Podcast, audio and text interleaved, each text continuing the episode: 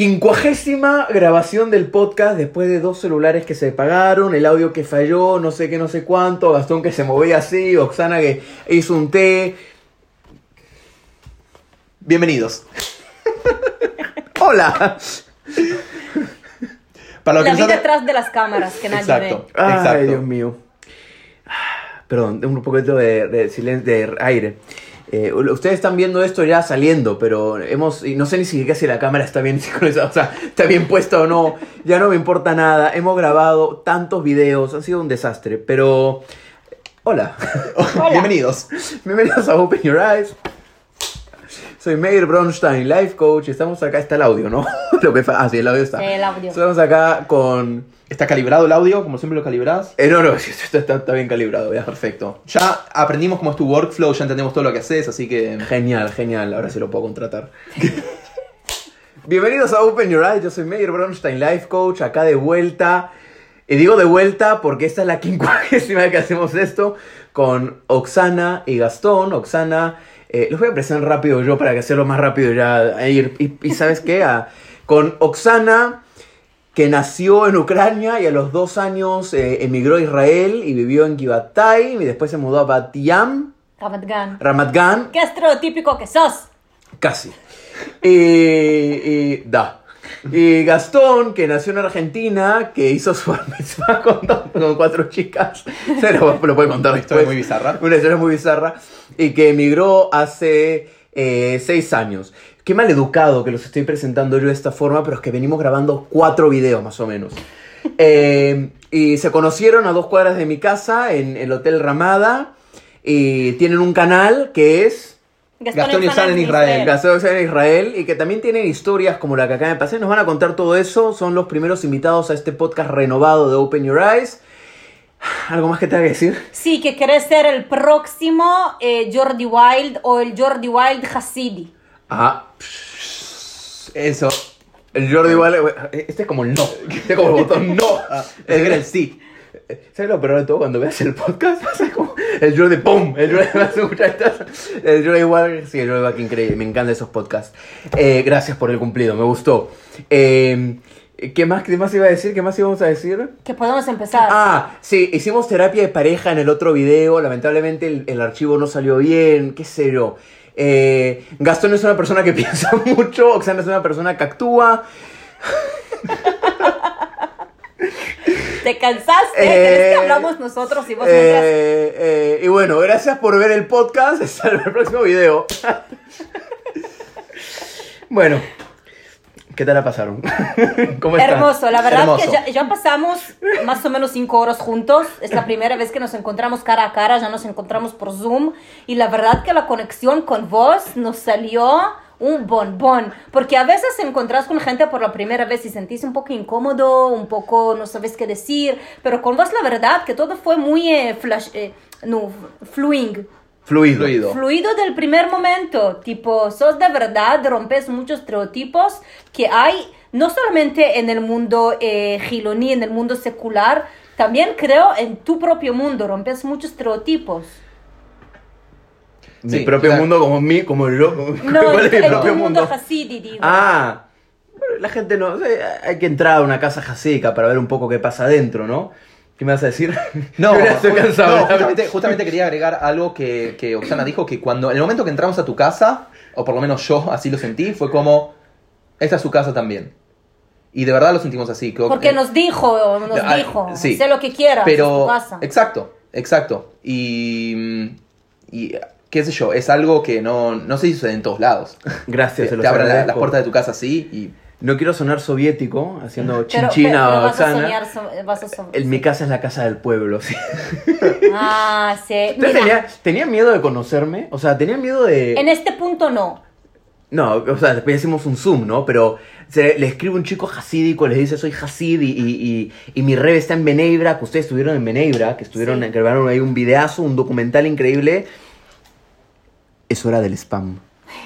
Gastón y Oxana en Israel, YouTube, nos pueden buscar. Hay un gran. eh, no solo eso, no tenemos solo videos sobre Bnei Brak, pero si quieren, justo hablamos de eso, pueden ir a ver el video después de escuchar este podcast. Sí. Es un videazo. Tres Tres videazos. videazos. Son tres videazos, es verdad. Y en uno Gastón se prueba un sombrero. Y Gastón en mi casa se prueba un Streimel. Tal cual. Sí. Así que no se lo pierdan. Este sábado, por el estelar. Este, Bien, ya sabes. Pero tenía, tenía miedo de, de cono- O sea, un No. chico así les No. escribe así. No. En, en este punto no, porque te digo la verdad, nuestro canal eh, pasó tantos puntos claves en su, en su, en su vida, digamos. Estamos nada más un año y medio con el canal, pero pasamos tantas cosas. Por ejemplo, en, en el último abril o mayo, algo así, fuimos a un pueblo árabe que nunca en nuestra vida estuvimos ahí, nunca pensamos que vamos a meter ahí y fuimos a festejar una cena de Ramadán, tipo una cena de iftar con familia musulmana en Ramadán. Y fue nuestra primera vez ahí. A mí me chocó un choque cultural cuando, cuando cortaron la cabeza de un lomo, lomo, en la calle principal No, ahí. el, el lomo, el lomo. No es lomo, está, está, es el nombre de un animal que ahora no me sale. Eh, Lomo. De, Me- un- de una cabra. Cabra. Cortaron la cabeza. en la Contaron cara. la, ca- Sí, cortaron vemos la así, sangre en la calle. la sangre en la calle. Claro. Ay, Dios mío, qué Ya, bueno, bueno, o sea, eh, pará, es mi, es mi canal. Está todo bien, pero- Capaz lo hicieron cayer, no vi. No, no, no, no es por eso.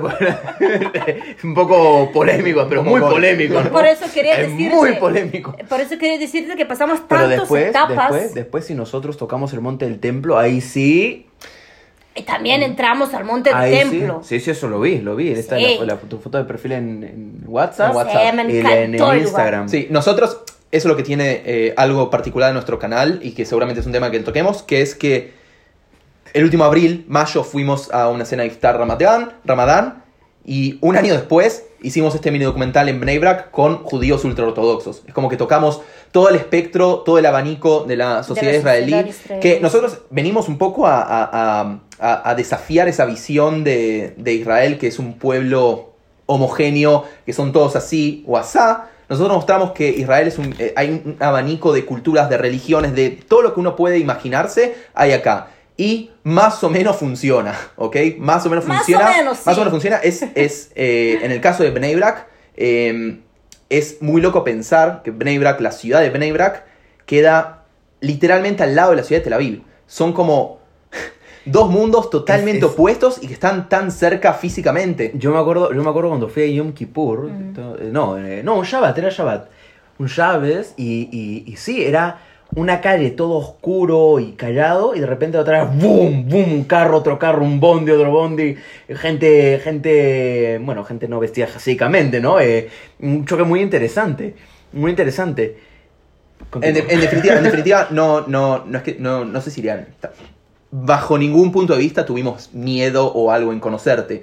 Eh, Tuvimos mucha curiosidad, Curiosidad, claro. porque ya conocemos el, mun- la- el mundo de gente religiosa, ultraortodoxa, y nos interesó mucho ver más adentro de este mundo, como que todavía nos interesa ver más sobre más culturas en Israel, como por ejemplo la comunidad de Etiopía, la comunidad rusa, los árabes e israelíes que viven acá, los cristianos, que no hay mucho, pero hay, que también nos interesa ver cómo viven acá. Nos interesa ver la variedad, porque mucha gente afuera de Israel piensan que capaz, no sé cuánto, pero piensan que todavía estamos acá con, con camellos, que tipo no tenemos autos, tenemos camellos. O que en Israel no hay árabes, como lo dice o no hay árabes, o no. Estoy, estoy o, metido o- en el tema. o- o todo, sí. o- y, y- y nos, y nos encanta romper este, esta visión de la gente afuera de Israel, cómo parece Israel. Es, es increíble, ¿no? Lo de la, la- la gente tiene esas visiones de que Israel es un país conflictivo, es un país de guerra. Eh, un amigo me escribió, habían pasado meses de la guerra, la última guerra con Gaza, pero meses. Y un amigo me escribe y dice, espero que todavía estés bien y vivo, tienes raciones, ¿dónde estás? Yo estoy en mi casa, estoy viendo un Jordi Wild, qué sé yo. Tiene que ver, ¿no? Sí. Y la gente cual. cree que es así, claro, y camellos y que... O si no, que esto es un estado apartheid y que... Estoy con el tema, porque Sí, amnistía me, sí. me tocó duro, amnistía. No es un estado apartheid y discriminación y etcétera, etcétera. Y Mira. vienes acá y es un mundo totalmente... O sea, te puedes ver a un soldado israelí con su metralleta en el, en el, en el tren, al lado de un árabe, al lado de un religioso, judío religioso, al lado de un ruso, todos hablando por teléfono, un hebreo, el otro en yiddish, el otro en ruso y el otro en árabe. Eso es Israel. Y en algún Es mundo Israel. todo eso... Eso es Israel. funciona. Sí. Y- ¿eh? ¿Acá? Sí. Acá, yo creo que no hay, no hay otro país en el mundo tan diverso como, como Israel. Yo creo que iría más adentro todavía. Yo creo que no hay, eh, volviendo un poco a lo de Bnei Brak, no sé si hay el otro, otro lugar en el mundo en donde haya esta diferencia, esta, esta cosa, este contraste entre una ciudad, ciudad, hablamos de una ciudad, no un barrio o algo pequeño, una ciudad tan ultraortodoxa pegada literalmente, físicamente, a una ciudad tan avanzada, tecnológicamente liberal, abierta como Tel Aviv. No sé si hay otro lugar en el mundo donde suceda algo así. Para mí es increíble. Bueno, eh, Brooklyn, pero claro, eso es diferente porque la comunidad no es que tiene su propia barrio, no es que tiene su propia ciudad, sino que es un barrio No, dentro. claro. Najón. Interesante. Sí, es es verdad, es un choque cultural muy fuerte y mucha gente lo, lo ve. Y también cuando van a Hebrón, ¿no? Cuando una persona va a Hebrón y va a la, a la tumba de los patriarcas, da un paso más y ya está en zona árabe, da un paso para atrás y es una Ah, Por judía. ejemplo, nosotros todavía tenemos miedo a cruzar a estas zonas como israelíes. Yo les voy a contar una anécdota de Hebrón, cuando fui uno con la yeshiva en mis años mozos. Esto es verdad. Eran las 3 de la mañana, todos estábamos dormidos y era... Empezó una guerra ahí, que no eran soldados israelíes, eran, una- eran bandas eh, árabes, porque la gente ignora esto, pero dentro de la sociedad árabe lamentablemente hay muchas mafias que controlan varias zonas y que bueno, se, se agarran a, a balazos, ¿no? Y peleas entre ellos. Y peleas entre ellos. Y me acuerdo que eran las 3 de la mañana y nos tuvimos que tirar todos al piso. y- Wow. Y, y- Wow. y vinieron soldados a la yeshiva a escoltarnos. Era, cada puerta, nos sabemos que va a dormir una yeshiva en Kiryat Arba. Cada puerta tenía un soldado distinto así por las dudas que entren al, al- al lugar. Era un escenario un poco interesante. Bastante interesante. Tan interesante me puedo pensar como puede ser el escenario de la Knesset. Y voy a meter este tema, te vamos a dejar de lado un rato, Gastón. Yo también me puedo meter. A Ah, mí bueno. no me dejan de lado. Él entiende mucho la política Ah. israelí. Bueno, está bien, no te quedes, no te quédate acá. Vení, vení, sentate más cerca. Eh, yo no- a mí no me dejan de lado. Eh, vamos a entrar un poco el tema de la Knesset. Antes, cuando estábamos haciendo terapia de parejas, es importante aclarar, porque siempre hay uno que se ofende. Como coach no hago terapia. siempre hay uno que comenta ahí, yo no hago terapia. Pero eh, estábamos haciendo esta suerte de terapia de pareja en la que se estaban discutiendo quién es qué- con la persona de cada uno. eh, y yo acá que en silencio, escuchándolos atentamente. Y eh, Oxana dijo, mi personalidad es como la personalidad de la Knesset. Y ahí Oxana me cuenta y me deja saber que ella trabajó en la Knesset, Que es el parlamento israelí. que es el parlamento israelí, donde, escúchate esto, Amnistía Internacional, donde hay un partido árabe liderando, ¿correcto? Sí. Eh, ¿cómo En la se llama? coalición, partido. un partido en la coalición. Un Eh, partido ¿cómo que está en El RAM. RAM, que tiene parlamentarios que hablan en árabe en la Knesset, y no lo digo como queja, sino, me tocaste el pie a propósito como No, no, para no, no. callate. No, no, Ok. no. La mesa es muy pequeña. muy... Se sentía güey que... este... eh, no lo digo de malo ni nada, sino lo digo porque es, es la coyuntura actual y siempre es bueno eh, recordar al mundo lo que es Israel. Sí. Es muy lindo Shalom. verlo, ¿sabes qué? Tipo yo como una que trabajó ahí, es hermoso ver la variedad que hay entre los partidos y los diputados también. Hay hombres, mujeres, eso obvio ya sabemos. Hay musulmanes, hay judíos, hay ultraortodoxos, hay hasidi, hay litaí, hay mizrahi, hay también eh, eh, cristianos, árabe cristiana hay una, hay, capaz ahora hay más, hay drusos, hay, hay, hay musulmanes, ya dije, tipo, hay de todo. Y es lindo ver, obviamente, que puedes más.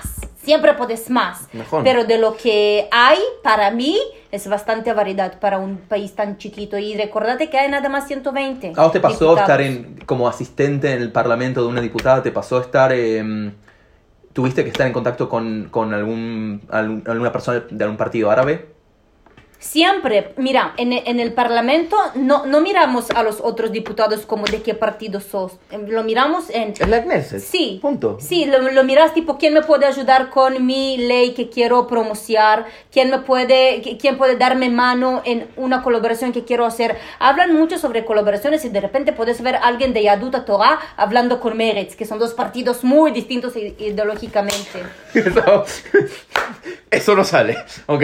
Pero eso pasa, Sí, eso sí, lo no, que beta, beta, beta, Eso ¿qué es lo que pasa? pasa y eso es lo que no ven. ¿Cuánto, ¿Cuánto puedes hablar de la Knesset? O- Ay, vida. No, Yo no, quiero me- ser no, diputada no, un no, día. no, me refiero, eh, me refiero, ¿cuánto puedes contar de la Knesset Ah, en el video? muy poco. ¿Cuánto Mira, depende qué. Puedes contar, tú lo viste a Vivi corriendo, ¿te acuerdas el video de Vivi Sí, corriendo? mira, te cuento algo.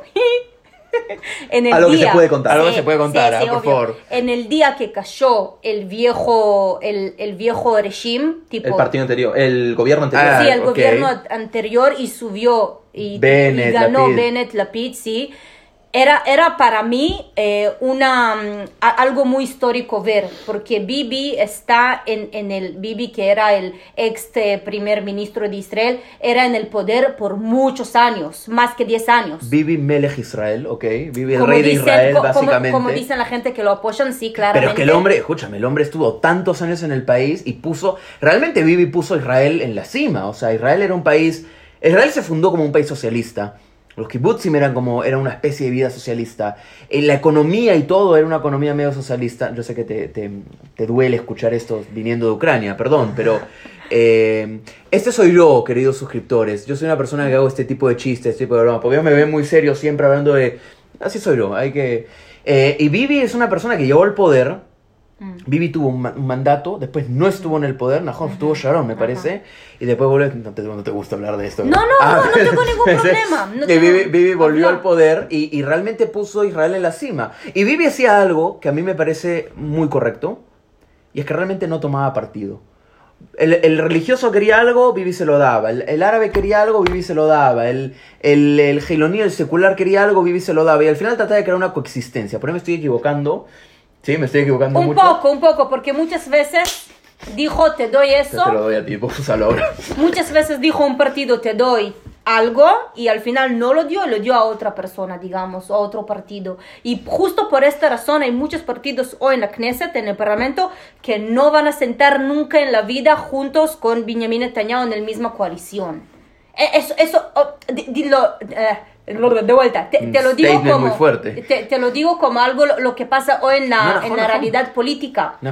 No es mi opinión o algo así, es lo que pasa hoy políticamente. Si hoy Bibi quiere armar una coalición, aunque él tiene los más mandatos que cualquier otro partido, no lo puede hacer, porque ningún otro partido que puede sumar con él a la coalición no quiere sentar con él. Najón.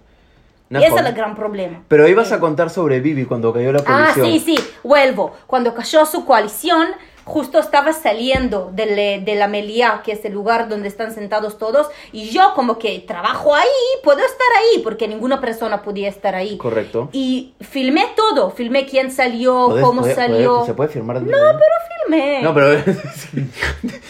no, yo. Filmé para mí. Ah, ok. No, no, Ah, no lo publiqué, lo mostré a Gastón, a mi familia, a Gastón, pero eh, para mí. Ok, con razón Eh, me obviamente, a obviamente WhatsApp, ¿no? que dicen, eh, no, tenés que salir, tenés que salir, pero mi gran, eh, eh, no, secreto es que parezco muy así, inútil, tipo está ahí, parándome, parándome, no hago nada. Mira, parezco, mira, Hace algo, Gastón, te lo di a vos. era tipo 3 de la mañana, no recuerdo qué hora fue. no, no me acuerdo que... ¿Qué me parece, Me acuerdo que, me acuerdo que una, un- me llamó una tía, Sí. una tía mía, llorando, y me decía, ¿has visto lo que está pasando? Y yo, no, ¿qué pasa? Están sentados en el hotel. Y yo, ¿qué hotel? ¿Estás bien? Respira. No, Bennett, Bennett, Bennett. Y yo, ¿qué pasa? Y ahí entro Twitter y veo Bennett, Lapid y, y Ram, Abbas, haciéndole En esto. Claro, y fue a las, Maccabian, fue a las Ramadán. 11.45, 3. Sí. Eso, es- eso es increíble. Yo no sé si en el- todo el mundo es así, ¿no? Que hasta las 3 de la mañana pueden estar ahí en el... No, acá hasta el último momento todo puede pasar. Ay, Dios mío. Claro. Israel. Entonces vi cómo salió Bibi y la gente lo re- rodeaban, tipo había Rodeaban, mucha gente, rodeaban. sí, tipo que todavía se notaba que mucha gente lo van a seguir sí o sí. Aunque es el primer ministro o no es el primer ministro, hay su, su siglo de personas creo muy que nada- cercanas que lo empujan, sea lo que sea. Nadie puede negar que, que es un líder muy carismático.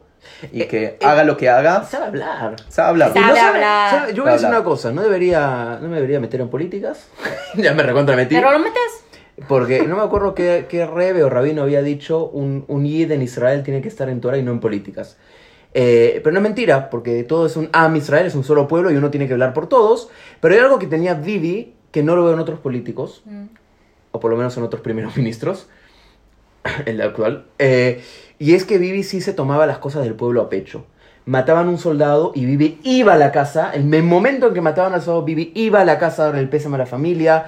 Eh, moría la esposa de un ex espía. Como ocurrió hace poco, y Vivi era el primero, y lo hizo ahora, era el primero a estar en la casa para el pésame.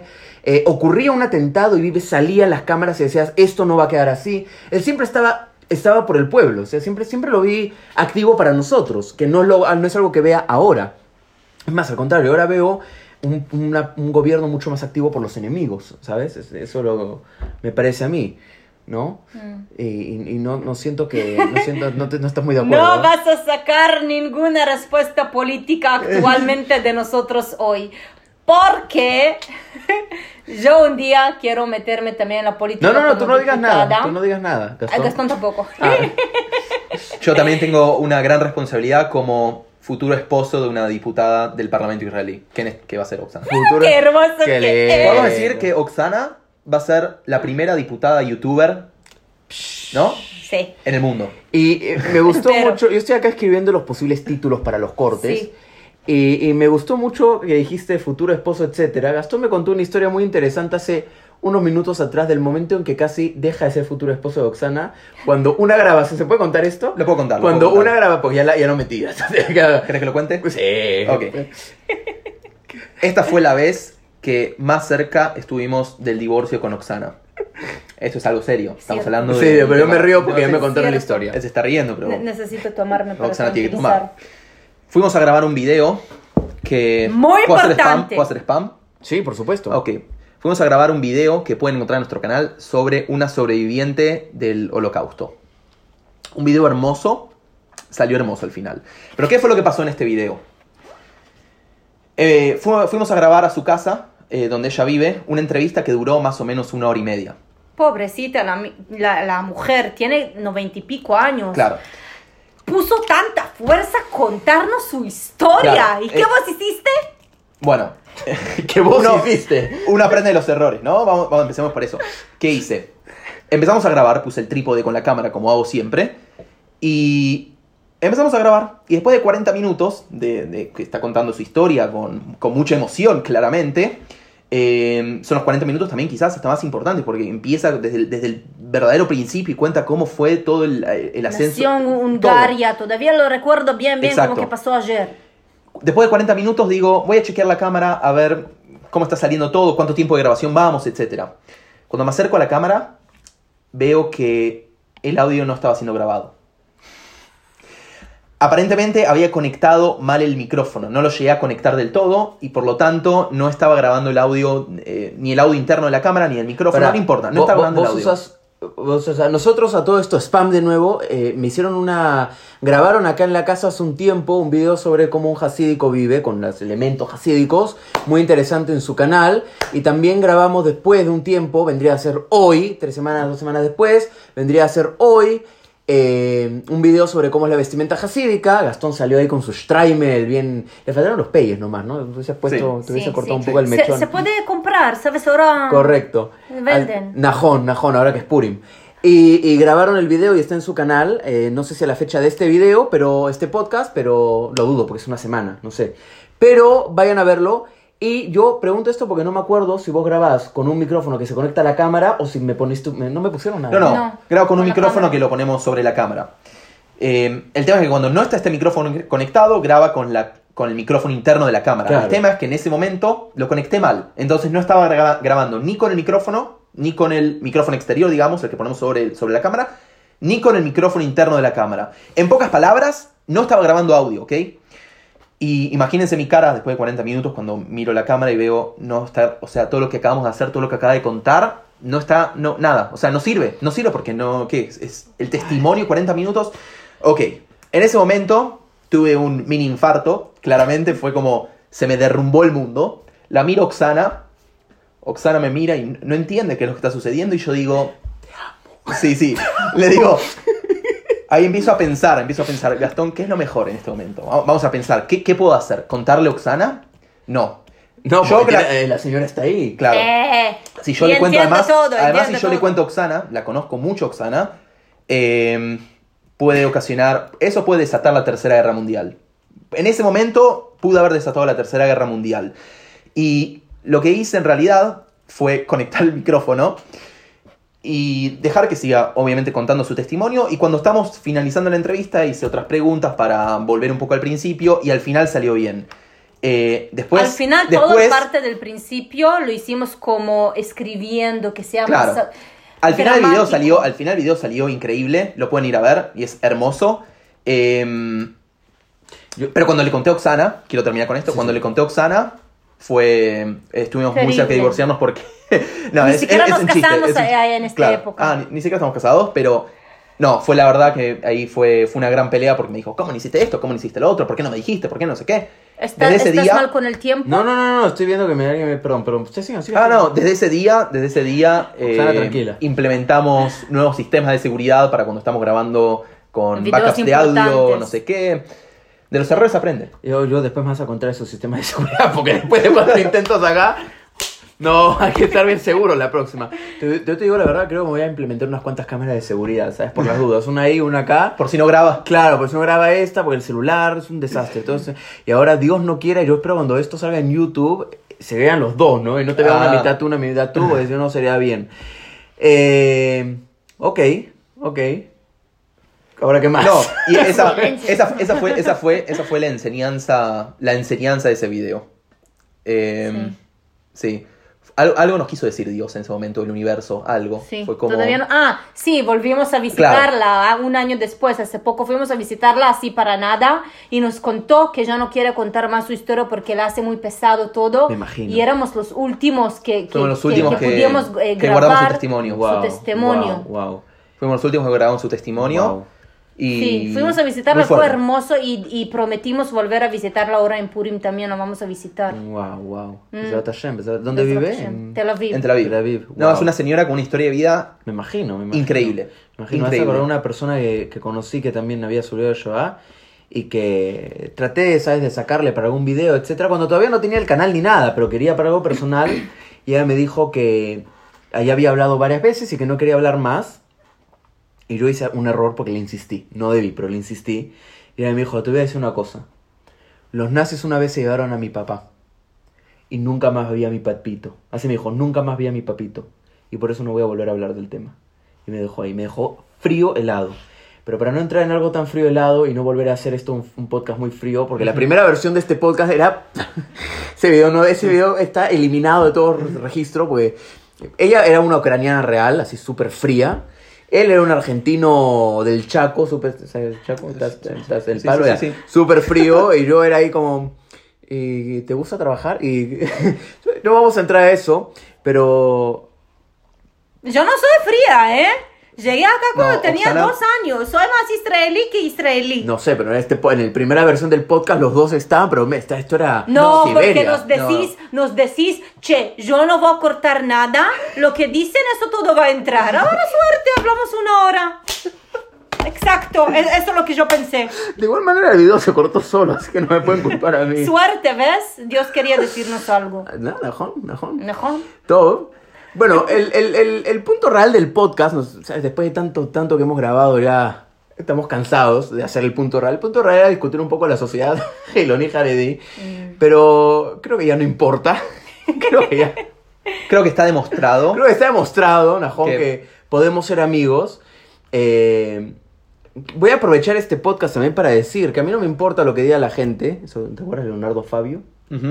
Ya no me importa. Tanto no que me acuerdo. diga la gente que soy. No me importa lo que diga la gente. Bienvenidos a Open Your Eyes, yo soy Meir Bronstein y el, el- el hecho de decir yo soy, porque lo contaba con Gastón y Oxana, el hecho de decir yo soy Meir Bronstein es para darme la autoridad de ser quien quiero ser. Eh, yo vivo mi, mi, mi Yiddishkeit, mi Yadut y vivo mi Hasidut de la mejor forma. Voy con un rebe, tengo mi rebe, yo consulto con mi rebe. Antes de que ellos dos estén sentados acá, yo hablé con mi rebe y le consulté a mi rebe si estaba bien. ¿Sí? ¿Y qué El- te dijo? בטח שכן. לא qué me hermoso. contaste eso. ממש, ממש יפה שאנחנו יכולים לראות אהבת ישראל. Hermoso que podamos ver אהבת ישראל, amor en, dentro de Israel. Donde dos gilonim, porque son gilonim, no tiene equipa, ella no tiene falda, es una, es una tontería lo que acabo de decir, pero es una, eso puede demostrar de cierta forma que son gilonim, son seculares, con un chico, con un sombrero, con peyes, naturales, por las dudas. Una vez me- en un video de Bacari dijeron, ¿por qué se pega esos rulos? naturales. Eh, y que con y todo, un Hasid que estudia todo el día Torah y que, y que reza y todo, está sentado al lado de estas dos personas que son súper amables, súper lindas, podemos mantener un diálogo hermoso, podemos hablar de Beneibrak, podemos hablar de Givatayim Sí. y de Ramat Gan. Y podemos hablar de la Knesset, cuando corrió Bibi y puso en Twitter, salió Bibi corriendo, que le faltaba el aire, pobre. No lo vi y decía, corriendo, mira. decía, no, esto lo puso en Twitter, y decía, yo siempre corro por ti, coma, Israel. Ah, sí, sí, lo sacó TikTok sobre eso. Ah, Mira. Najón, Najón. Y, y- y- y Gastón, que no pone el audio en los en las entrevistas importantes, y podemos estar acá riéndonos y pasando un buen momento. Pero te digo la verdad, no, no, tipo, para mí es, es un proceso que gente tiene que pasar, porque con- como cuando te empecé a contar antes, cuando cortó todo, yo eh, estudié en una eh, primaria y secundaria donde no había nada relativo con el mundo jaridí. No había, no había ni siquiera clases de Torah. Había, pero para... Pero eso es oh, oh, eso, la única mujer eh, em, ultra ortodoxa que vi es la profesora de Torah. Listo. Que a todo esto, quiero decir, una, ¿puedo, puedo hacer un poco de spam político acá? ¿Usted, ¿Tú sabes quién es Ruth Calderón? No. ¿Te suena Ruth Calderón? Ruth Calderón me parece que estuvo, me parece que llegó a la Knesset, estoy casi seguro. Ruth Calderón, una mujer Mm, más o menos secular, mm. es la que propuso que Israel tenga como obligación en todas las escuelas enseñar Talmud y Torah de forma hazak, de forma fuerte, lama, para enseñarle a nuestros hijos y a nuestros nietos de dónde venimos nosotros y por qué merecemos estar en esta tierra. Y fue una mujer, una mujer que no es religiosa del todo, hasta donde yo sé, no la puedo juzgar, no, no es religiosa del todo, y ella fue la que impuso algo así, me parece hermoso, lindo. Obviamente los partidos como Meretz y los demás sacaron eso. Pero bueno, yo estoy seguro que en el colegio tuvieron, bueno, era una mujer, me contaste que era una mujer eh, ultra religiosa la que te enseñó Torah y esto. Tampoco, ¿sabes? Tipo Masorti. Hoy, hoy lo consideramos como Masorti. En su No, época era lo más religioso que conocí en mi vida. Y lo que iba a decirte, que la primera vez que de, de verdad vi, eh, no, no- vi, vi siempre, vi obviamente porque vivimos en Israel, pero la primera, primera mm, eh, eh, oportunidad que tenía hablar con gente religiosa fue en mi viaje a Sudamérica, en los eh, Chabad Centers. Pregunta importantísima, Mm. importantísima. ¿Qué sentías cuando estabas en Ramat Gan sí. y veías gente con sombrero y peyes y sacos largos?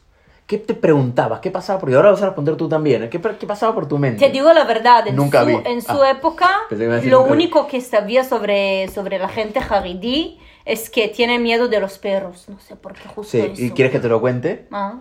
porque es un tema genético. El- el- Leí una vez una investigación, te tengo que decir las cosas así porque después siempre aparece uno que sabe mucho más, Babu Hashim, y me puede ilustrar. eh, y si alguien lo sabe bien, que lo diga. Pero leí una vez en YouTube, eh, en YouTube, en, una- en una- en un estudio de Harvard, que el miedo puede ser genético. Uh. Hay miedos que hay temores que pueden pasar por genética. eh, porque al final la genética es una memoria. Y los perros eran los animales usados por los cosacos, por los alemanes, por los hún- húngaros, etc., para matar y at- atacar y matar judíos en los shtetls en Europa. Y es por eso muy normal, muy normal ver sefaradim, turcos, eh, iraquíes de, de- de Irán o yemenitas, que tienen tremendos bulldog y son gente muy religiosa, y ver hasidim que tienen un eh, chihuahua y salen espantados, porque el, el- el miedo al perro es una memoria grabada en la genética. Y Wow. por eso le tiene miedo a los perros, porque es lo que usaban para matarlos. Es, es muy interesante. Muy interesante. Yo no creo que alguien conoce de los gilonim esta respuesta. Todo, no, pero es, es así, es, es lo que usaban. No es tanto por una de marca cayer o no cayer, es por, es por eso. Es porque los usaban para matarlos. Entonces, ¿entendés? Cuando fue la primera vez que de verdad conecté con gente religiosa, sentí en algún lugar muy culpable, que esa la única, la, la- la primera vez que, que, que me toqué con, con, eh, con gente religiosa. ¿Cómo puede ser que en mi escuela, en ejército, en la secundaria, no, no me toqué con gente que no eran seculares? Estuvo en contacto. Para, Claro. claro. Ah. Perdón. Pero- Ah, es- es- eso también conté en la primera vez que grabamos y salió mal, que mi, mi, mi idioma principal es hebreo, después ruso, después español, así que a veces no hablo tan bien español. Hablas perfecto. Hablas perfecto. Eh, y, A mí, sí, te quería, eh, yo voy a contar que cuando estaba en Argentina, a los judíos ultraortodoxos, podemos decir los que, los que usaban el sombrero, ¿no? Los que iban vestidos negros. ¿Pos una pausita rápida? Sí. No, porque quiero dejar esto en claro para los oyentes. El jueves a las dos, no, mentira. El, el judíos, eh, en el mundo latino, un judío secular es un judío que va a Shabbat a veces y que tiene relación con la comunidad judía, digamos, religiosa entre comillas. Y un judío ultraortodoxo es un judío que vive una vida de Torah, más que nada. ¿Por qué lo digo? Porque en Israel un judío secular es un judío que no tiene nada que ver con el judaísmo, que ni siquiera va a rezar, no le interesa nada, no quiere saber nada. Y un judío ultraortodoxo es un judío, ni siquiera mi nivel, un judío ultraortodoxo es un judío que vive encerrado en su propio barrio y que cree que su verdad es la única verdad y que nada puede ser perfecto como él lo ve. Y quería hacer esta distinción para que el mundo latino oyente eh, entienda la diferencia, es importante.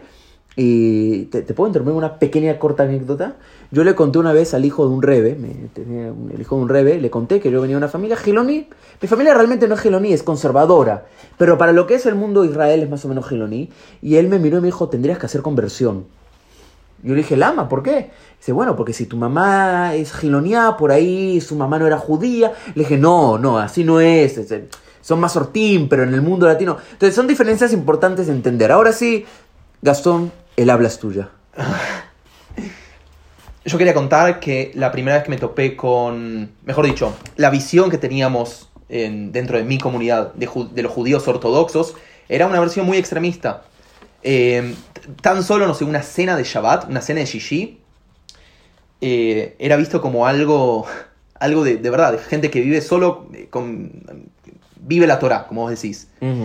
Eh, y mis, te diría que mis primeros contactos con este mundo, con el mundo de- del judaísmo ortodoxo, ni siquiera fue en mi bar mitzvah. Como, no sé si vas a- no sé si cuando lo dijimos, pero en mi bar mitzvah lo hice en una comunidad, eh, no sé si conservadora, se puede decir, conservadora, reformista, Reform, más, yo creo que Más más reformista. Me entra más el tema de reform. más reformista.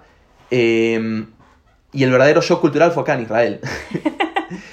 acá fue cuando me topé por primera vez con, con el, juda- el- con el judaísmo ortodoxo. Sí, fuimos juntos eh, la primera vez a un eh, templo que está abajo de nuestra casa. Yo tuve que subir arriba para las mujeres, estuve sola ahí, ¿eh? Y él abajo, después me contó, no entendí nada, no sabía Claro. dónde está en el, dónde estoy. Claro, yo cuando, cuando rezaba, cuando íbamos al templo en Argentina, está el Sidur, el libro con el que se le reza a Dios, y está en un lado español, de otro lado en hebreo, y hay una persona que te va guiando, va diciendo, bueno, ahora pasamos a la página 44, Página cuatro, sí. vamos a la página 4, no sé qué, y vas más o menos siguiendo lo que, lo que está pasando, ¿entendés?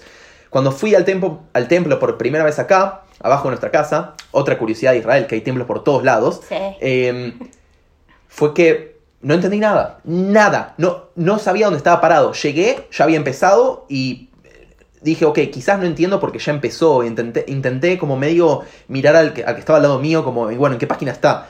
Miro la página, bueno, está en la página 84, vamos a la página 84. Después de un minuto veo que, que ya está en la página 90 y digo, ¿qué, qué, qué pasó?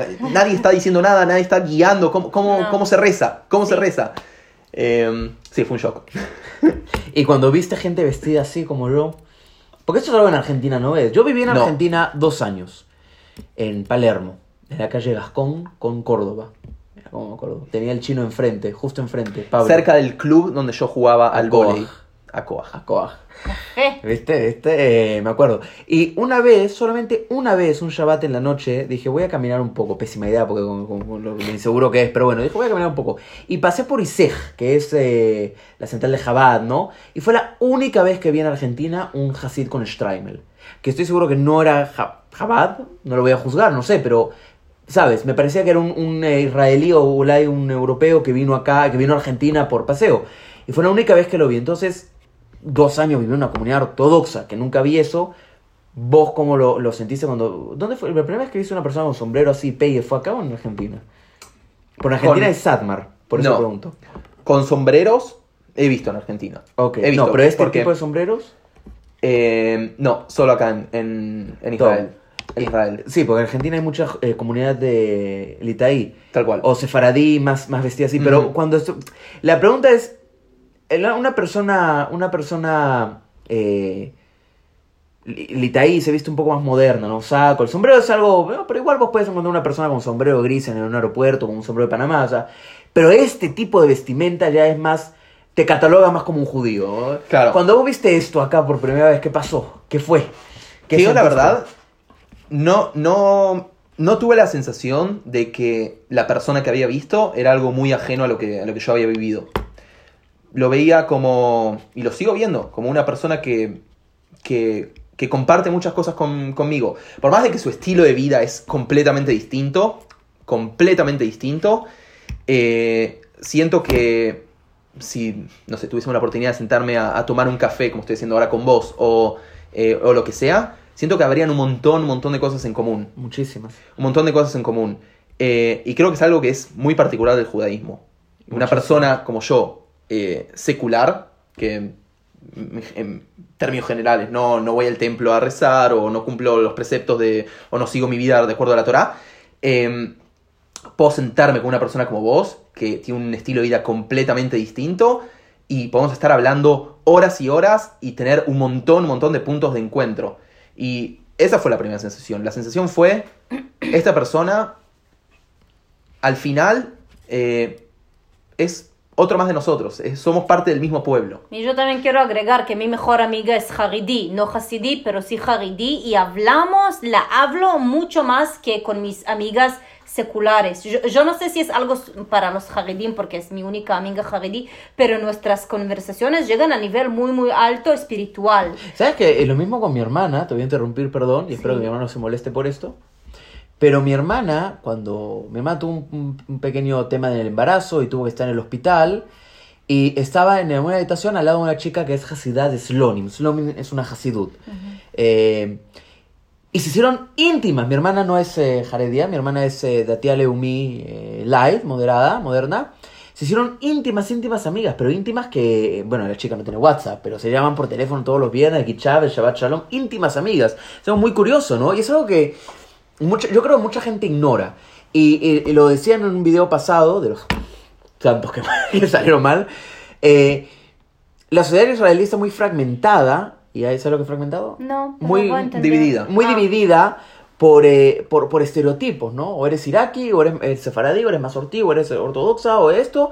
Y, y- y la realidad es que cuando te pones a hablar con una chica eh, jaredía, ella absorbe de ti, tú absorbes de ella. Tú te pones a hablar conmigo, vos absorbes de mí, yo absorbo de vos. Y es una, una, un aprendizaje increíble. Es increíble. Y no está muy lejano a, a, a la realidad de, de otros eh, lugares, ¿no? Eh, Nosotros, nosotros en, nuestro, en nuestro video de Brak tuvimos la oportunidad de hablar con un montón de personas. Es algo que no sabíamos si íbamos a poder lograr. Poder hablar con personas, con habitantes de la ciudad, porque en Brak podemos decir que la gran mayoría de la gente se viste como vos. Y nosotros, claramente, cuando fuimos con nuestras cámaras, éramos como.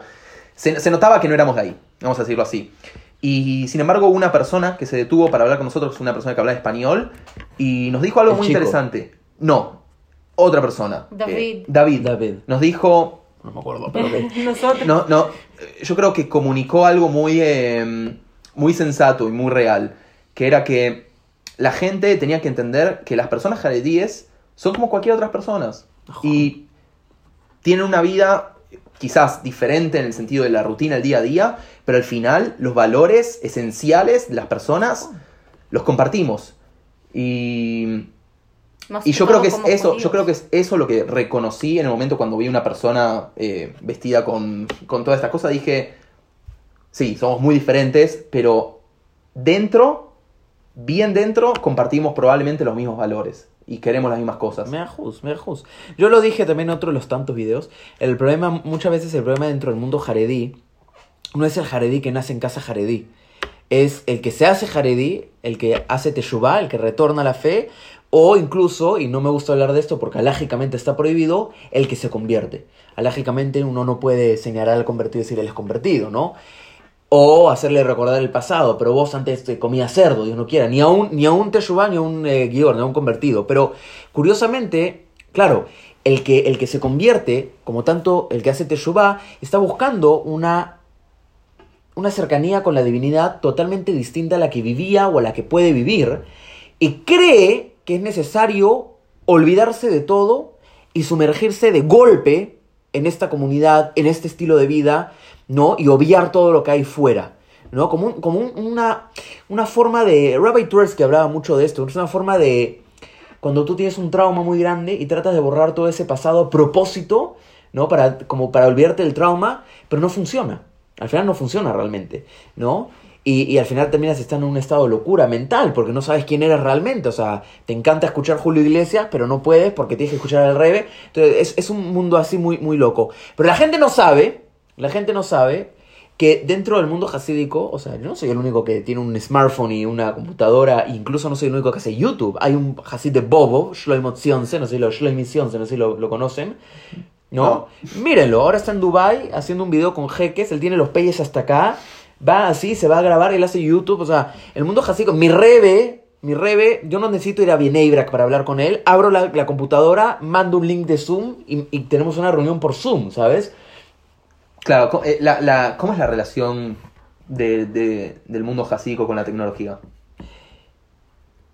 Mientras más lejos mejor, mientras más lejos mejor, cuidarse mucho, pero, eh, o sea, hoy en día es imposible negarla, es imposible negarla. El, el Raquebet es tecnología, tienes que aprender a tocar los botones, el tren de Jerusalén, hacer tu Kupat Holim, tu, tu cartis, tu, tu tarjeta del seguro médico es tecnología, Eh, o sea, es imposible negarla. Y, y por Parnasá, por eh, sustento económico, uno necesita la tecnología. Entonces, el- la relación es esa, ¿no? Más lejos mejor, pero la necesitas. O sea, tarde o temprano la necesitas.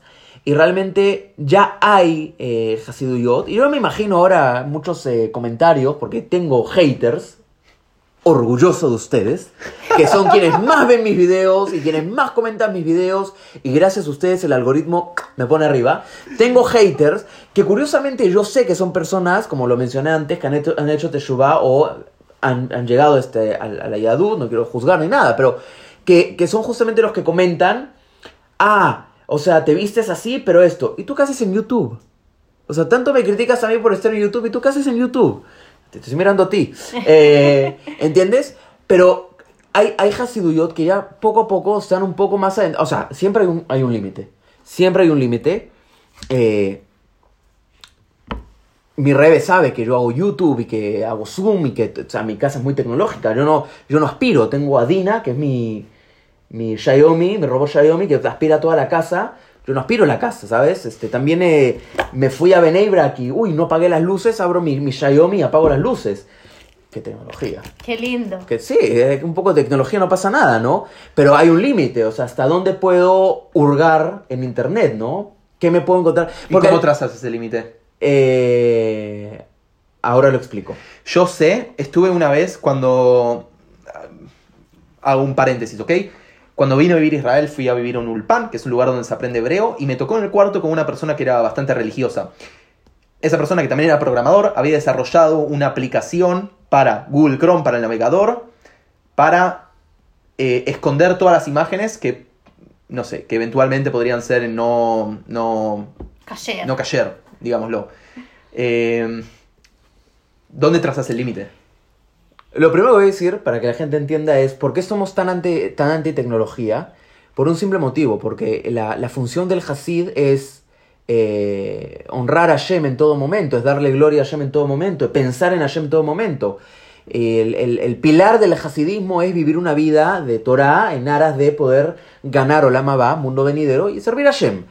Eh, Hoy en día la noción es un poco errónea, porque hoy en día la noción es que uno solo puede servir a Hashem desde Torah. Cuando eso no es verdad. El Rambam, Maimónides, decía que para ser un buen líder de Israel uno tenía que estar obligado a conocimientos seculares. Y no por nada el Rambam era astrónomo, médico, veterinario, etc. El Gaón de Vilna, el padre del mundo litaya, el Gaón de Vilna era, era matemático, astrólogo, físico, una sabiduría absoluta. El quiebre ocurre en la iluminación, cuando los judíos empezaron a decir, ah, la universidad, las ciencias, la Torah no es verdad, etc.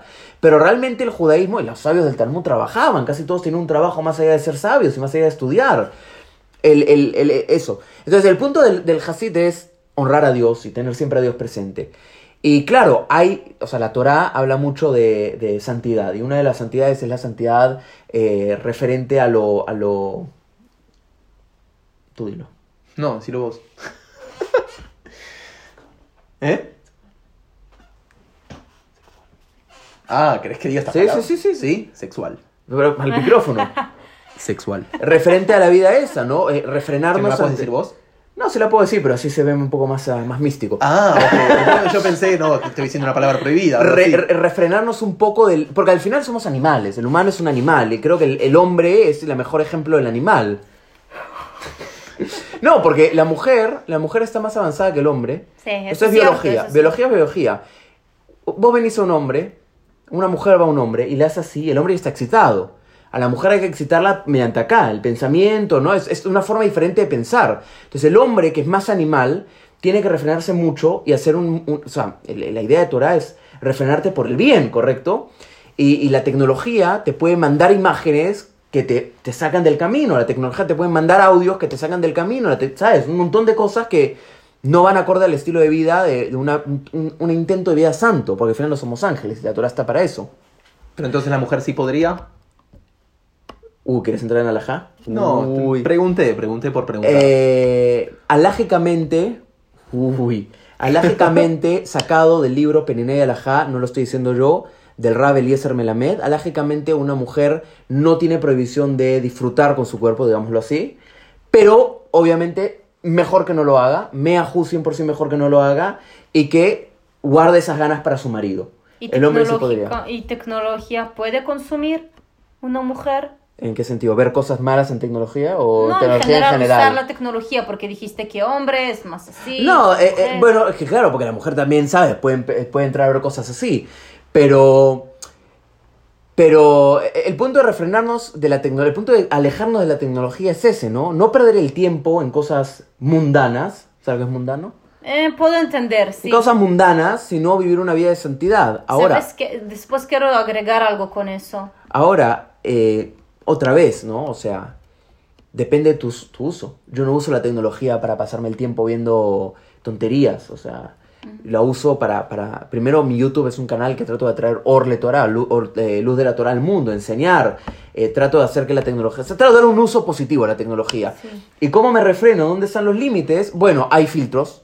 Hay filtros para computadoras, hay filtros para celulares, etc. yo le di mi celular, mi tablet, mi computadora. Yo no tengo los filtros eh, que usualmente tienen la gente de Jaredí. Porque a veces yo tengo que trabajar con gente y a veces esta persona me dice, Meir, mi, mi, mi esposo me hizo tal cosa, mi esposa me hizo tal cosa, acá está la foto de la prueba y no puedo ver la foto y no puedo comentar a la persona, no puedo empatizar con la persona que necesita que yo empatice mediante algo. Y, y bueno, necesito. Por eso no- los filtros no me vienen bien a mí. Pero ¿qué hice? Yo tengo filtros en las computadoras, en el iPad y en el celular, en la- en el celular. Y se los llevé a un amigo mío, que también es religioso. Y que él me creó un usuario, una contraseña que la tiene él. Que cuando yo necesito por algún motivo entrar a una página que obviamente en una página mala, pero por ahí este Jerusalem Post, ¿no? Qué sé yo, y por ahí no puedo entrar a Jerusalem Post, voy donde él, que por suerte vive a dos cuadras, y él me desbloquea y puedo ver esa página en ese momento. También voy a decir una cosa, ocurre mucho, eh, sobre todo en mi Hasidut, yo no voy a decir cuál es por temas de privacidad, pero en mi Hasidut es muy normal que el Rebe hace Zoom, ¿no? El Rebe, eh, eh, Yom eh, en la noche, jueves en la noche, el Rebe está en Zoom hablando de la Torah con Rashi. A veces me sale un live así con un rabino en YouTube que puedo entrarme y ver. Najón, Najón, no sé si sea mi Rebe, pero Ulay. Eh, y. se me fue la idea. Ah, no, entonces. En mi Hasidut hay gente que también tiene celular, smartphone y no lo tiene bloqueado. ¿Y y qué hacen ellos para usar el smartphone? Cuando quieren ver cosas que no son cosas de Kedushá, van, se sientan al lado del Rebe. Mientras el Rebe estudia, ellos están viendo cosas en Kedushá, digamos, en santidad. El Rebe no, no, no fisgonea, el Rebe no va a estar así mirando qué ves. No, para nada. Pero por lo menos la persona sabe que se puede, se puede parar, parar un poco. Pero ya me fui mucho del tema, este, perdón. Eh, diría como la chica, yo no te quiero hacer sufrir.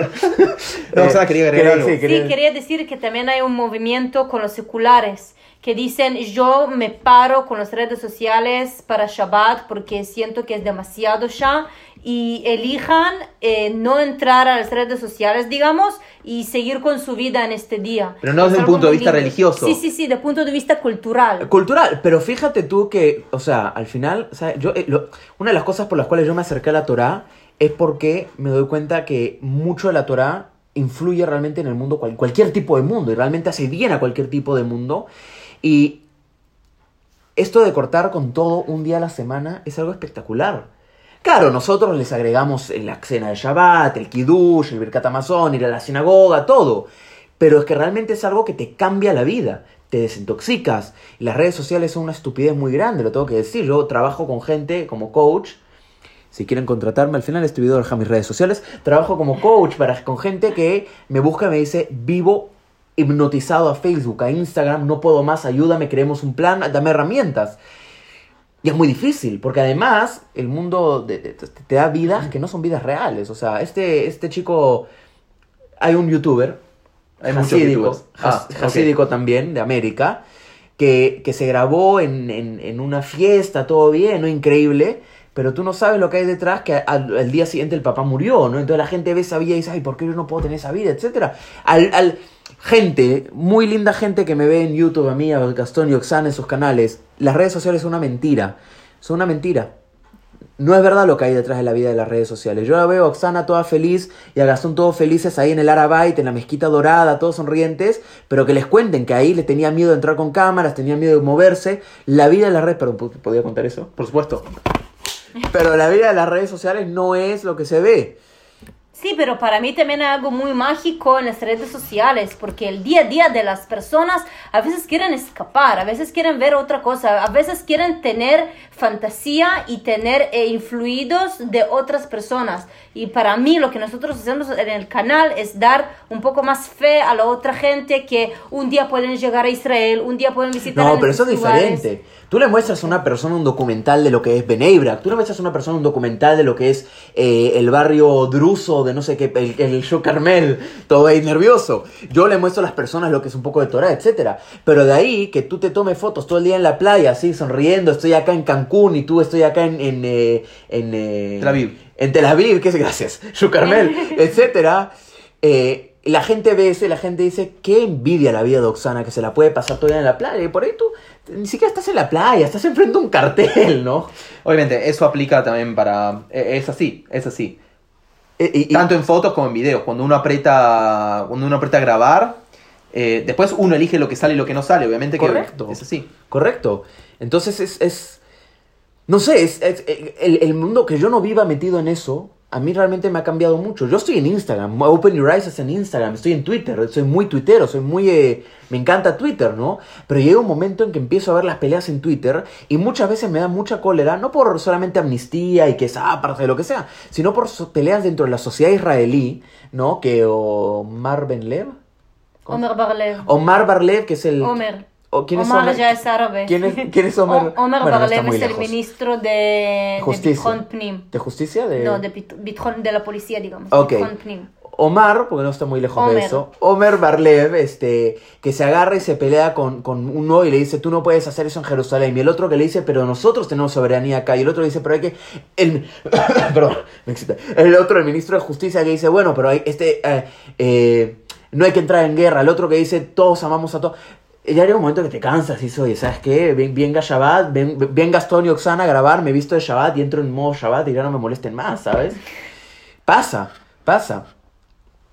Sí. Pasa, y me imagino que tú trabajando en la Knesset lo tenía. ¿Tú, tú, cuando, ¿tú qué hacías en la Knesset realmente? Eh, trabajé como asistente parlamentaria de diputados. Escribí las leyes, escribí todos los documentos parlamentarios que hay que escribir. Sea un comité donde está el diputado o la diputada, te- tengo que prepararlo bien para que sepa sobre qué van a hablar, qué puede decir, qué Tremendo no, trabajo, temas ¿ah? políticos. Sí, es un trabajo que te, que te lleva eh, energía, mucha energía. Me imagino, me imagino. Es me hermoso, imagino. pero también Pero tenías que estar en. Twitter, tenías que estar en todas estas redes. ¿o tú Leer, solo piola? leer otras, otras personas, tipo leer que dicen otras personas para entender más o menos qué pasa en el ambiente. ¿Y no te cansaba? Me cansaba, por eso me fui. está.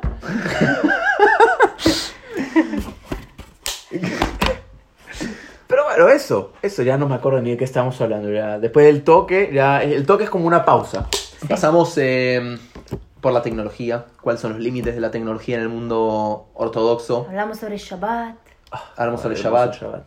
Hablamos sobre las redes ¿No sociales. les gustaría a ustedes, este, y lo pregunto de buena forma, ¿no? No lo pregunto verdad, ¿no les gustaría a ustedes ser un poco más religiosos? Qué horrible suena la pregunta. Corte, corte, corte. No- nos gusta mucho ¿No lo, lo gustaría- que, lo que hay al- al- en, en el judaísmo, nos gusta mucho nos- en los eh, mm, tradiciones y los ekronot. ¿Cómo digo ekronot?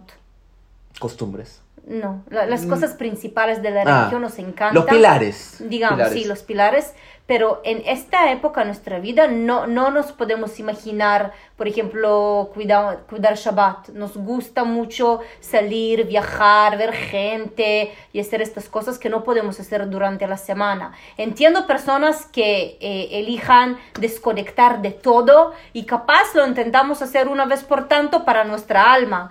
Pero como vida de vivir, no creo que lo hacemos pronto. Reto Open Your Eyes. Si este video, que posiblemente no sea el podcast completo, sino que este sea un fragmento del video, si este video llega a los 5 likes, Gastón y Oxana tienen que cumplir un Shabbat completo. Eh, 500. 500 likes. 500 menos 495. 500 likes, cumplimos Shabbat con vos.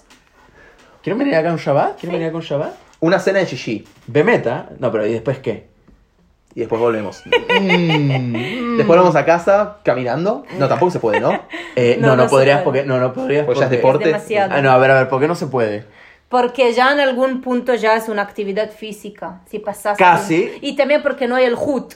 Eh, muy bien, ¿y tú por qué no se puede? No respondo lo mismo. No, yo dije que porque pasa a ser una, considerada una actividad física. Ok, yo voy a decir por qué no se puede. Primero porque son 8 horas de caminata y creo que los dos van a llegar, pero no van a llegar. Llegamos en Motzei Shabbat. Y segundo porque, claro, es, es cruzar una ciudad y tú Sí. no puedes salir Y del no límite de una porque ciudad. hay estos hutim que hay en Claro. todos lados. Claro. Es más, yo te voy a decir una cosa muy interesante. Eh, Ustedes vivieron en Jerusalén, ¿no? Sí. Ustedes saben que acá a años, dos tres. cuadras es el fin de Jerusalén, es salir Sí. a la carretera. Ujú.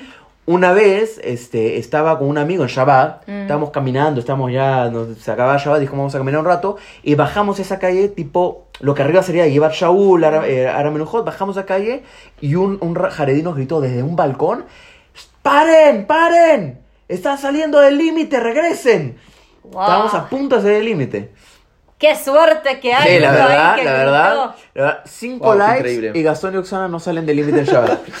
No, venme, pero si quieren venir un Shabbat en la noche, este, 500 y ponemos, me consigo unos colchones para que duerman acá o para que duerman en la casa de algún vecino sin problema. Tenemos muchos amigos en Jerusalén por la época que vivimos y Ah, a mejor, veces venimos mejor. a su casa a hacer solamente la aguja chichi. Al Ramada.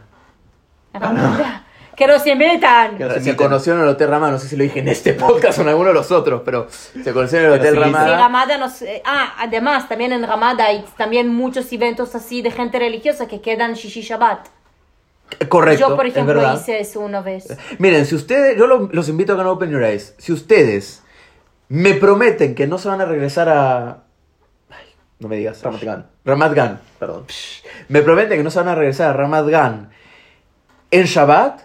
Están invitados a Shishi en la noche, en la mañana. En el día que, que, que pasamos quieran. acá Shishi Shabbat, que esperamos que se- sea pronto, venimos. Están más que sin invitados. dudas. Pero este no es el final del podcast. ¿ah? Así que no crean que esto es una invitación para terminar y decir, bueno, gracias por. hacer- No, no, no, todavía podemos seguir. Siguiente tema. Depende si ustedes quieren, ¿no? Nosotros estamos toda, toda la Eh, noche. Siguiente tema. Vamos a hablar un poco del agua.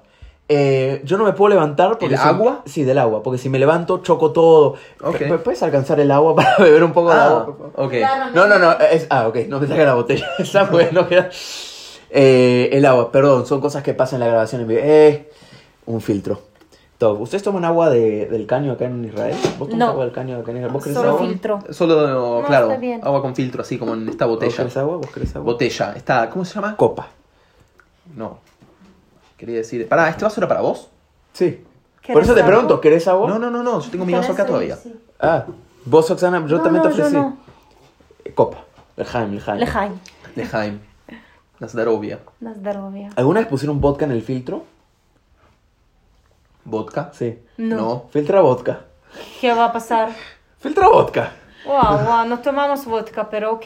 Filtra vodka. Ah, verdad que tú no tomas alcohol y... Y yo tampoco. Un poco, hablemos un poco de lo abstemio. ¿Por qué no tomas alcohol? Así que no te quiero hacer pasar un mal momento. Los No argentinos, contestar cualquier cosa. los argentinos que ven este podcast, sobre todo los argentinos, se acordarán un, pro- un momento épico en el programa de La Chiqui de Mirta Legrand. Obviamente todo esto era mucho antes de mi época jaredí, esto creo que ya quedó claro. Eh, Mirta Legrand, que fue un... eh, fue un hombre que había matado a sus padres, Jock Lender. Y Mirta le dice, yo no, te, yo no te invité para que pases un mal rato, yo no te voy a poner nervioso, quiero que todo sea bueno para vos. Solo te quiero preguntar, ¿por qué mataste a tus padres? Entre Una ustedes, genialidad. Yo no, Una yo no genialidad. Ay, la chiqui. En fin, si querés te puedo contestar por qué no tomo alcohol. ¿Sí? Porque no me gusta. Eso es todo. Period. Period. Sí. No, no digo que no he tomado alcohol antes, ¿ok? He tomado alcohol, pero mm, no me gusta mucho. No me gusta el gusto, digamos. Está bien, estás en tu derecho. No es que lo rechazo por un tema de fe o algo, El alcohol, el alcohol se utiliza en fiestas. ¿cierto? Esto es como eso de, ¿sabías que si das dos caminatas en, la tal, en el bosque a las 4 de la tarde te puedes encontrar con una nena que al final termina siendo Freddie Mercury? ¿Sí? Estos, estos memes. El alcohol se usa en fiestas. Ujú. ¿Qué tal eran las fiestas en la Knesset? Ay, qué fiestas habían, ¿eh? Además, antes que, que aceptamos el budget. Está el micrófono. ¿ah? ¿Cómo, cómo dice budget? Está el micrófono. Sí. No te olvides, ¿ah? Ah, sí, sí. ya Todo sé, lo que sé. se pueda contar nomás. Ah, no, ya sé, ya sé. El- en el budget, ¿cómo digo eh, budget? ¿Cómo se dice budget? Presupuesto. Presupuesto. Sí, porque hay una ley que tiene que pasar una vez cada un año o dos años el, el presupuesto del Estado y hasta que empiezan a votar a esta ley pasan muchas noches blancas que hay que hacer y arreglar y poner y los eh, diputados quedan toda la noche ahí, tipo yo recuerdo días Diputados que- y asistentes. Sí, pero yo, suerte, no me quedaba hasta estas horas. Entonces, hay diputados que terminaban su día votar, tipo a las 4 de la mañana, y volvieron a las 8 de la mañana de vuelta al Parlamento. Bastante duro, bastante duro, ¿Y ¿eh? ¿Esas son las fiestas? Seguramente hicieron algunas fiestas entre ellos porque durmieron en el hotel en Jerusalén, pero eso ya nosotros Ah, no sabemos. me- yo te, justo te iba a preguntar, mira, que tonta mi pregunta, te iba a preguntar, Mm. pues eh, eh, lo dijiste públicamente, no estoy revelando nada, tú querías, tú en un futuro te gustaría hacer política, Sí. te iba a preguntar qué ibas a hacer si a las 4 de la mañana tenías que regresar a... a- pero claro, acabas de responder, te Yo, quedas si en el hotel. preguntas a mí, yo, yo, yo me quedaría en mi oficina, dormía en la oficina. Si un día yo voy a ser diputada y tengo que quedarme hasta las 4, me duermo en la oficina. Las oficinas están dentro de la Knesset también, ¿no? Sí, hay, hay un, hay un eh, eh, sofá, Sofá. Sofá. que puedes hacerlo como cama. Así que me quedaría ahí dormir. Más fácil. ¿Has dormido en la Knesset? Yo nunca dormí en la Knesset, adentro, pero hay ducha, hay sofá, es hermoso. Está todo preparado. Sí, todo preparado. Cada oficina de un diputado tiene adentro eh, para bañarse, para dormirse, está todo muy bueno equipado. Me gustó eso mucho. Qué suerte la de los diputados. Sí. Yo también y una al vez. final, mira, estoy segura que otros diputados en otros parlamentos en el mundo también tienen facilities. Tam- Tampoco Sí, es no, algo, ve, por supuesto. algo especial para Israel, pero sí tienen. No, yo creo que Israel es el lugar que tiene más eh, mejores instalaciones para los diputados. No creo que Argentina tenga instalaciones así. No estuve en las oficinas del Congreso. En. Perú tampoco, tampoco lo creo. Podría preguntar a alguien, eh, pero no creo que me quiera responder porque trabaja para un trabaja todavía, no, no creo Mm. que podemos hacer una llamada. Ah, en vivo. tampoco, pero estas cosas se pueden encontrar por internet. ¿Cuál facilities eh, están para un diputado israelí? Debería ser público. Sí, es público. Mm. Es público. Ah, bueno, no sé si en Perú es lo mismo, en Argentina, pero vos ibas a contar algo. Ya te olvidaste. No, volvé. No, no me acuerdo. Que nunca durmió en la Knesset. Ah, no, no, iba a decir que. No, no, ya me olvidé. Algo respecto a la Knesset, pero no importa. Lo contó ella. ¿Vos, ¿Vos hiciste una vez un tour en la Knesset? ¿Sabes que Nunca. tour es gratis ahí? Nunca. En español. Pero no, es que nunca tuve la oportunidad de. La verdad que nunca tuve la oportunidad de ir a la Knesset. ¿Se puede, ¿Se puede entrar cuando están discutiendo? Sí. Sí, a la sí. Melía, ¿no? Ahora, ahora en Corona no creo, pero antes, en la época No, antes. pero Stam. sí. O sea, Stam, tú, tú vas a tu paseo en la Knesset y pasas por ahí cuando están discutiendo. Mm, Puede ser, puede ser público en la Melía. No, ¿no? donde, donde se Sí. sienta. En el recinto. donde se sienta un impresentable llamado Lapid con los, con los pies encima del sillón. Ok. Encima de la silla, ¿no? no, no, viste esa visto foto? no. Cuando Lapid estaba con corona. Cuando un político estaba con corona, fue sin mascarilla y se sentó ahí, en esa silla, con los pies sobre el... Ay, Dios mío. qué- No te gustó la foto, entiendo. Hay gente, hay gente que llega al poder porque tiene suerte, de verdad. No vas a sacar de Oxana una declaración política. No, no quiero, no, quiero, no, no quería, no, quería preguntar otra cosa, quería decirte, pero ok, y puede ser que tú estás en tu paseo por la Knesset y, y te pasa Vivi al lado tuyo o algo así, o, Sí, o pasó, nunca? pero tampoco puedes hablar con ellos así nomás, más que todo con Bibi. Está siempre con mucha gente y más que todo, ¿qué lo voy a decir? Hola, ¿cómo estás? ¿Qué lo voy a decir? Vivi, soy tengo- tu fan. Ah, Vivi, vení. Mira, cua- cuando ya tenés un papel, tipo, cuando ya tenés un trabajo, un título, ya no puedes hacer todo lo que querés. Sos al final la cara del diputado que para él trabajas. No, esa eres tú. Claro. Pero una persona que está caminando ahí no, no es la cara Ah, de nada. no, no, no, una persona camina nomás, los, eh, los eh, guardias lo sacan, obviamente. No, pero si está en el tour. Claro, la pregunta es si vos cuando estás en el tour en la Ah, me Knesset pasó podés una cruzarte. vez porque yo antes que sea una asistente hice tours en la Knesset, eso fue mi trabajo. Así que conozco la Knesset de todos lados y me pasó una vez o dos veces que justo Bibi pasó. En su momento era el primer ministro y paró y habló con la gente, pero me pasó una vez o dos ¿Ves? veces. Eso es algo que hacía Vivi.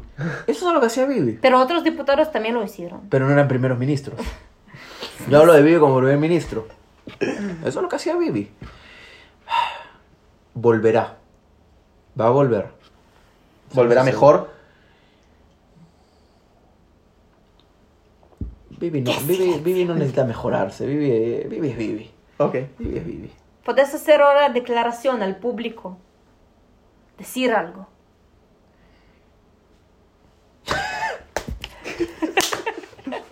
¿Qué puedo decirle al público? eh? Amigos, voten por mí. No, no sé. Eh, bueno, hemos, yo creo que estamos por, hemos concluido. ¿Algo más que quieran decir? ¿Meter en la conversación? Tenemos tiempo, ¿eh? yo estoy... Tira un tema y nosotros podemos hablar cinco horas. O sea, Bueno, de- mira, de- tiré de varios eso- temas y hemos hablado una hora, ¿no? Mira, de- no, de ah, eso ya hablamos una hora. Wow. No, pará, pará, pará. Esto es una Yo- hora me después de los dos de. Esta es una hora, después cuatro cortas. Sí, sí, sí, sí. Yo, yo estoy por cerrar y si hay, hacemos pa- parte 2. Si gente copa, suma y dice, wow, qué tan interesante, podemos hacer parte 2 y 3. ¿Cómo les Estoy de parece? Yo estoy de acuerdo, sí, sí, sí, ¿por qué no? Eh, ¿Algún tema más o, o cerramos? ¿Tenés acá? algo pendiente? ¿Algo que querías preguntarnos sobre nuestro canal de YouTube? Perdón, ¿puedo, puedo meter spam?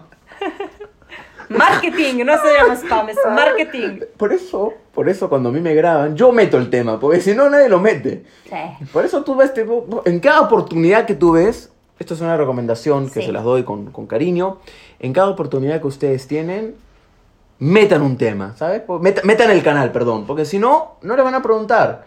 Entonces cuando, cuando están, eh, un Bakari en, en Israel los entrevista, o, o qué sé yo, otros canales de latinos, y, y están hablando ahí, ustedes tienen que decir, bueno, en mi canal yo tengo, bueno, una vez en mi canal alguien comentó, Siento etcétera. que lo hicimos en Lo hicimos, lo este- hicimos. Hablamos este de cosas que hicimos en nuestro canal, sí. Pero en general, si gente quiere ver eh, otra vista eh, de Israel, de una pareja joven eh, secular que les interesa mucha, eh, muchos públicos diferentes y distintos en Israel, pueden entrar a nuestro canal y ver todo.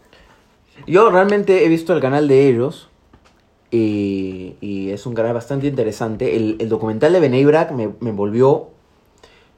Me voló la cabeza. No me, de verdad, voy a ser muy sincero. No me esperaba tremendo documental. Tengo que ser muy sincero. Porque todo el mundo va a Benay Brak, se pone a grabar. Sergio Bacar estuvo varias veces en Benay Brak. Hay muchos canales que van a Benay Brak. No me esperaba un canal que, que profundice tanto en Benay Brak. No me esperaba que entre Samuel sombrero. No me esperaba tantas No me esperaba muchas cosas. No me esperaba que pasaran al lado de mi Hasidut. Pasaron por la puerta. Y la próxima vamos a Y entrar. la verdad, la verdad que el, el documental está espectacular. Yo les recomiendo a todos que lo vayan a ver, sin duda. Y también quiero decir que el mundo es vibras. Paz y amor. ¿Te acuerdas de Woodstock? No. El mundo es energía. Realmente el mundo es energía, eso lo sabemos. Y la, la energía que ellos dos sacan eh, como pareja, la verdad que es increíble. Es in- increíble. Estoy con ellos ya casi 3, 4, 5, 6, 7, 8, 9, 6 horas. Ya puedes comer bazar. seis horas. seis horas. Estoy con ellos seis horas. Y, y es una energía increíble. La verdad que se nota que hay amor. Eso yo trabajo mucho con, como coach, trabajo con parejas. Ah, sí. Y a veces es un martirio, a veces es muy difícil enrumbarlas. pero acá se nota que hay mucho amor, muchísimo, muchísimo amor, y que sigan así siempre. Y bueno, por mi parte, no hay nada más que decir. Eh, todo el spam que quieran en este momento.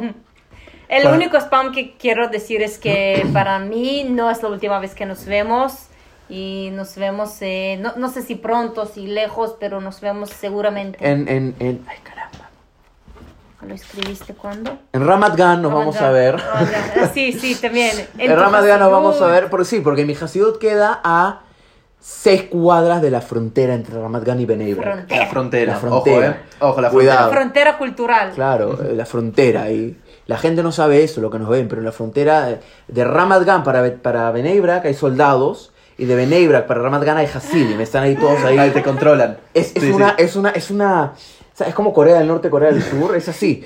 Cuando uno quiere cruzar, tiene que explicar por qué va a cruzar. Es, es muy feo. No, Te van mentira. a creer, ¿eh? Sí, no, mentira, mentira, mentira, mentira, mentira, mentira.